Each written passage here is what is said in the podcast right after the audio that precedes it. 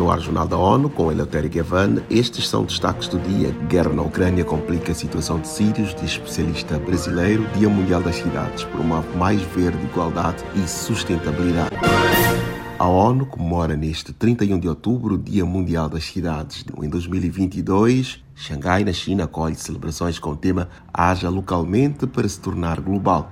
Acompanhe os detalhes com Ana Paula Loureiro. O objetivo é compartilhar experiências e abordagens à ação local, o que funcionou e o que é necessário para capacitar os governos locais e regionais a criar cidades mais verdes, mais equitativas e sustentáveis. Em mensagem, o secretário-geral da ONU afirma que mais da metade de todas as pessoas vivem atualmente em áreas urbanas e que até 2050 serão mais de dois terços de habitantes.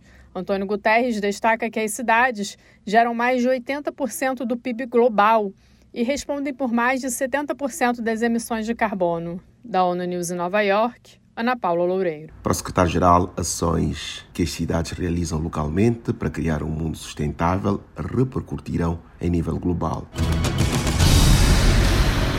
A caminho dos 12 anos, depois do início do conflito, 90% da população vive na pobreza na Síria. O presidente da Comissão Internacional Independente de Inquérito sobre o país, Paulo Sérgio Pinheiro, citou novos conflitos, tensões entre envolvidos nas negociações e incertezas sobre refugiados como problemas, piorando o sofrimento.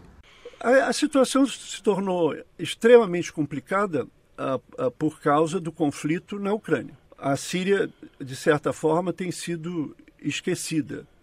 E o tratamento dado aos refugiados sírios, infelizmente, não é o mesmo dado aos refugiados ucranianos. Que não, nós não temos nenhuma crítica quanto a isso. Os refugiados precisam de apoio. Mas ah, os refugiados sírios já estão 11 anos, ou 10 anos mais exatamente, ah, fora do país, precisam ter apoio. Há muito que as agências da ONU podem fazer. Eu cito especialmente, por exemplo, a, a Unicef, que tem seguido de uma maneira muito próxima a questão das, das crianças né, afetadas pela guerra. E agora essa questão da cólera. Pinheiro disse que o acesso à ajuda humanitária continua inadequado e politizado. A ONU estima que metade da população na Síria depende de fontes de água inseguras. Estima-se que 14,6 milhões de cidadãos dependem da ajuda para sobreviver secretário-geral das Nações Unidas, António Guterres, expressou profunda preocupação com a decisão da Rússia de suspender o envolvimento na iniciativa de grãos do mar negro, um acordo estabelecido para reintroduzir exportações de alimentos e fertilizantes na Ucrânia para o resto do mundo. Guterres decidiu adiar a visita à cúpula da Liga Árabe um dia para se concentrar no assunto.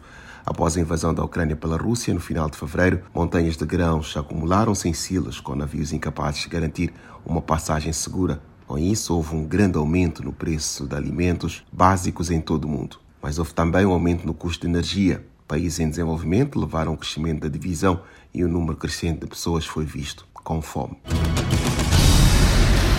O Conselho de Segurança adotou este sábado a Declaração de Delhi. O documento busca combater o uso de novas tecnologias para fins terroristas e foi endossado por todos os membros presentes na reunião especial na Índia. O texto afirma que os Estados-membros estão comprometidos em prevenir e combater todas as formas de terrorismo digital, especialmente com o uso de drones por meio de redes sociais e com financiamento online de grupos terroristas. Ocupando um assento rotativo no Conselho de Segurança, o vice-ministro brasileiro Eduardo Saboia esteve no evento e destacou alguma regulamentação no país. O Brasil tem uma legislação, temos o Marco Civil da Internet e a Lei Geral de Proteção de Dados Pessoais.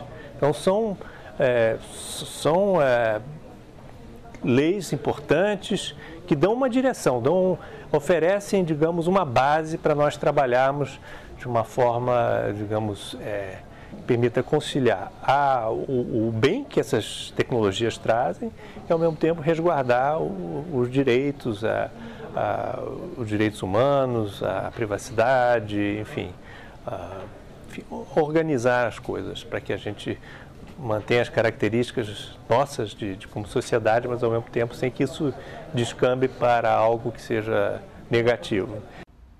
O representante do Brasil acredita que a declaração de Delhi indica um ponto de partida para o debate sobre o uso nocivo de ferramentas inovadoras que, quando bem empregues, podem trazer avanços para diversas áreas.